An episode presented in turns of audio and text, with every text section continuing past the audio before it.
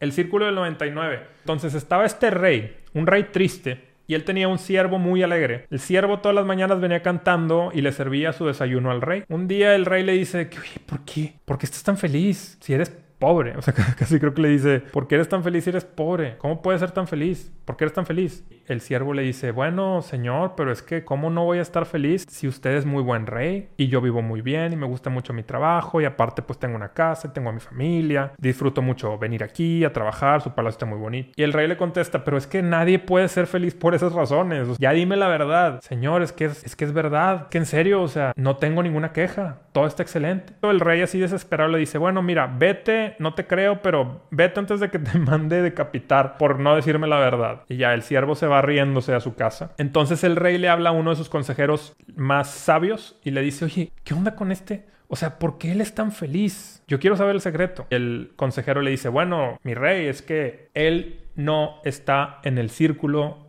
del 99.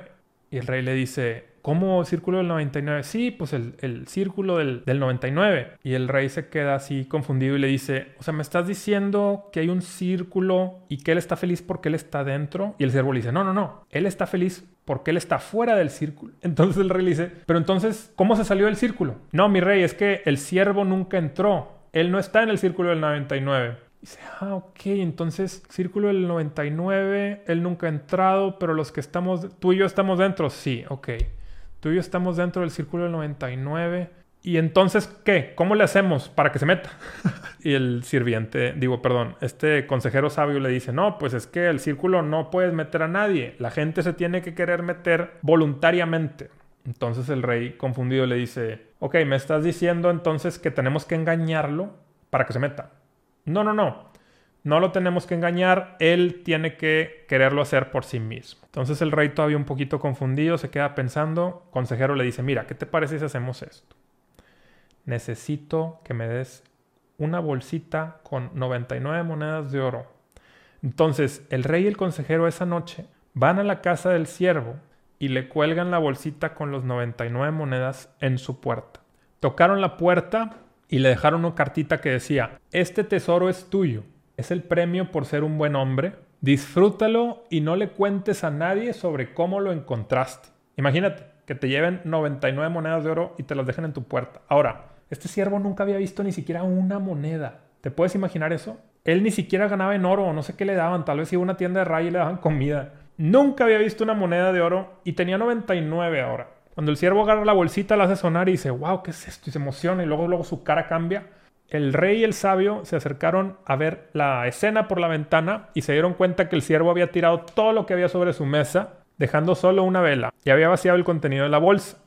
Sus ojos no podían creer lo que estaban viendo. Una montaña de monedas de oro, imagínate. El siervo empezó a acomodarlas y luego las hacía montañitas y luego jugaba con ellas y luego como rico MacPato así las aventaba y de repente se le ocurrió la idea de empezarlas a contar. Y las empezó a separar en montoncitos de 10 y de 10 y de 10 y de 10. Y de repente ya tenía nueve montoncitos y cuando estaba haciendo el último montoncito, ¿qué crees que solo eran nueve monedas? Era 99 y no 100. El siervo empezó a perder la cabeza. Nueve monedas. Su mirada recorrió la mesa, luego el suelo y finalmente la bolsa. No puede ser. Me estafaron. Me da mucha risa. Su cara cambió, su ceño se frunció, los rasgos se pusieron tensos, los ojos se hicieron chiquitos, la boca estaba toda torcida. Y el siervo guardó las monedas y miró a todos lados para cerciorarse que nadie lo estaba viendo y empezó a escribir, tomando un papel y una pluma, y se sentó a calcular cuánto tiempo tendría que ahorrar para poder recuperar la moneda número 100 y completar su meta de tener 100 monedas, porque una hasta donde él pensaba la había perdido o se la habían quitado. Estaba dispuesto a trabajar duro hasta conseguirla. Después quizás no, no necesitaría trabajar más. Con 100 monedas de oro un hombre puede dejar de trabajar. Con 100 monedas de oro un hombre ya es rico. Con 100 monedas de oro se puede vivir tranquilo. Si trabajas y ahorras en 11 o 12 años, juntaría lo necesario para esa moneda número 100. Hizo cuentas sumando el salario de él y de su esposa y pensó que si hacía esto pudiera bajar el tiempo a 7 años. Pero espera, es mucho tiempo también. ¿Por qué necesitamos tanta ropa en invierno? ¿Para qué necesito otro par de zapatos? En cuatro años de sacrificios pudiera llegar a la moneda número 100. El rey y el sabio volvieron al palacio. El siervo había entrado en el círculo del 99. Durante los siguientes meses continuó con sus planes de oro. Una mañana entró a la alcoba del rey golpeando las puertas y refunfuñando. Imagínate, es una persona completamente alegre y feliz, de repente ya estaba de mal humor, ya no, ya no llegaba cantando, ya no estaba feliz de ver a su rey. Y le dice, ¿qué te pasa? Le dice el rey. Nada, no hace mucho reías y cantabas todo el tiempo. El rey estaba muy contento, por cierto, el rey como que estaba feliz de, de saber que ahora estaba dentro del círculo con él. Y el siervo le contestó, hago mi trabajo, ¿no? ¿Qué querría su Alteza? ¿Que fuera también su bufón y su juglar? imagino que es como un payasito. No pasó mucho tiempo antes de que el rey despidiera al sirviente. No era agradable tener a un sirviente que estuviera siempre de mal humor. ¿Con qué te quedas de este cuento? ¿Te identificas con alguno de los personajes? ¿Cuál eres? ¿Eres el rey? ¿Eres el consejero? ¿Eres el siervo? ¿Qué nos costaría estar felices como el siervo cuando empezó este cuento? Felices porque sí. ¿Cuál es la reflexión de este cuento? Bueno, la reflexión es que muchos de nosotros hemos entrado en el círculo pensando que nos falta algo para estar completos es que no tengo esto. ¿Qué es para ti? Yo me voy a empezar a proyectar acá, si al cabo estamos en confianza, todos son personas que me siguen. Te voy a poner los ejemplos comunes para no irme de cabeza yo de frente yo. Ejemplos comunes entre mis círculos de amistades. Es que todavía no pago mi casa es que no tengo una casa que sea mía, es que todavía no tengo esposo, es que todavía no tengo esposa, es que ni siquiera tengo novia, es que necesito ganar al menos esto, es que quiero conseguir el trabajo en este lugar, es que quiero cambiar mi carro, es que necesito tal cámara para poder grabar tal video, es que necesito tal computadora para poder hacer esto, es que me tengo que esperar a que no sé qué, es que, es que, es que, es que, es que es que todavía no tengo una empresa próspera, es que todavía no logro tener el volumen total de ventas que me gustaría anual, es que necesito a una persona que me ayude con esto, es que necesito... Entonces hay como un millón de cosas con las que nos abrumamos todos los días, pero todas esas cosas siempre, si te fijas, siempre son la moneda número 100, porque tenemos otras 99 cosas preciosas. ¿Cuáles son esas otras cosas? Tengo una familia, tengo salud, tengo un lugar donde dormir, tengo mis talentos y mis pasiones, tengo tiempo, tengo amigos, tengo familiares que me quieren, tengo relaciones, un segundo idioma. O la posibilidad de aprender un segundo idioma o hasta un tercero. Tengo habilidades para comunicar, tengo habilidades para escribir, tengo un ojo cinematográfico, tengo un oído musical. ¿Qué cosas sí tienes? Y concéntrate en esas Imagínate. Por eso hago los videos en donde les digo, eres rico, tienes todo. En verdad, tenemos todo. Y yo sé que probablemente puede haber personas que van a decir, no, Gerardo, es que tú no sabes, es que yo esto, yo lo otro. Yo sé que mucha gente la tiene muy difícil, pero lo puedes llevar hasta el extremo más básico y es dar gracias de que, oye, amanecí hoy, estoy vivo, puedo respirar. Eso ya es un regalo. Y es más de lo que muchas personas no tienen ahorita. Estamos acá. Y eres hijo de Dios. Si eres creyente. Si no, digo, pues puedes enfocarte en que estás vivo y, y pues no sé, ya no me acuerdo en qué crees cuando no crees en Dios. También pasé por esa etapa. Pero tenemos todo. Tenemos todo. Y no hay absolutamente nada a lo que no le puedas dar la vuelta. Entonces, ¿cuáles son esas cosas? Tienes este momento. Tienes a Gerardo Roberto haciendo un live enfrente. No, tú creas. Pero, ¿cuáles son esas cosas? Y me sorprende mucho porque gente me pregunta, ¿en, ver, ¿en verdad eres rico? Y algo que a mí me gusta siempre decirles es, lo que más me inspira a compartir es que ustedes se den cuenta que tú y yo no tenemos casi nada de diferentes. Que tenemos muchas más cosas en común de las que nos distinguen.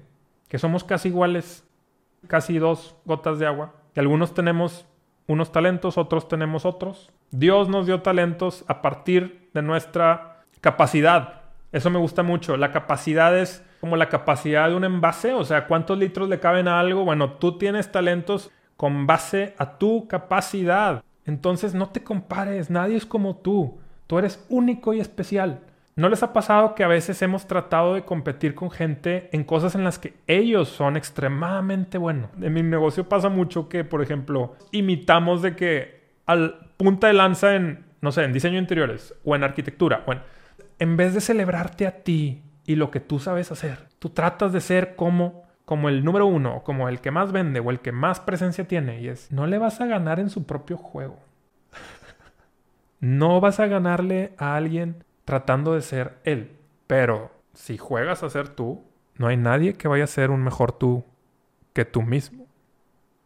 Celebra tu singularidad, celebra los talentos que tú tienes, la experiencia que tú tuviste en tu vida, las personas que tú conoces, todo lo que tú has visto, todo lo que tú has tocado, todo lo que tú has aprendido. Y compite de esa forma, compite como tú.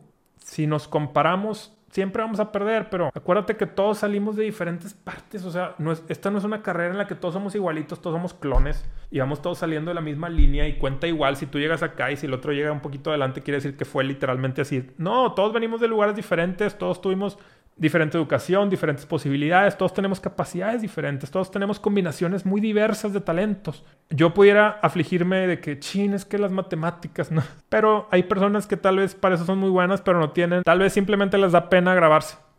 Y a mí no me da absolutamente pena, yo soy un sinvergüenza. Entonces, ¿cuáles son las tuyas? Concéntrate en las tuyas. Deja de dudar de ti mismo. Piensa que al final del día, esos talentos ahí están. Si los vas a enterrar... Ah, ¿Y por qué tenerlos enterrados? ¿Por qué te da pena? ¿Quién te va a juzgar?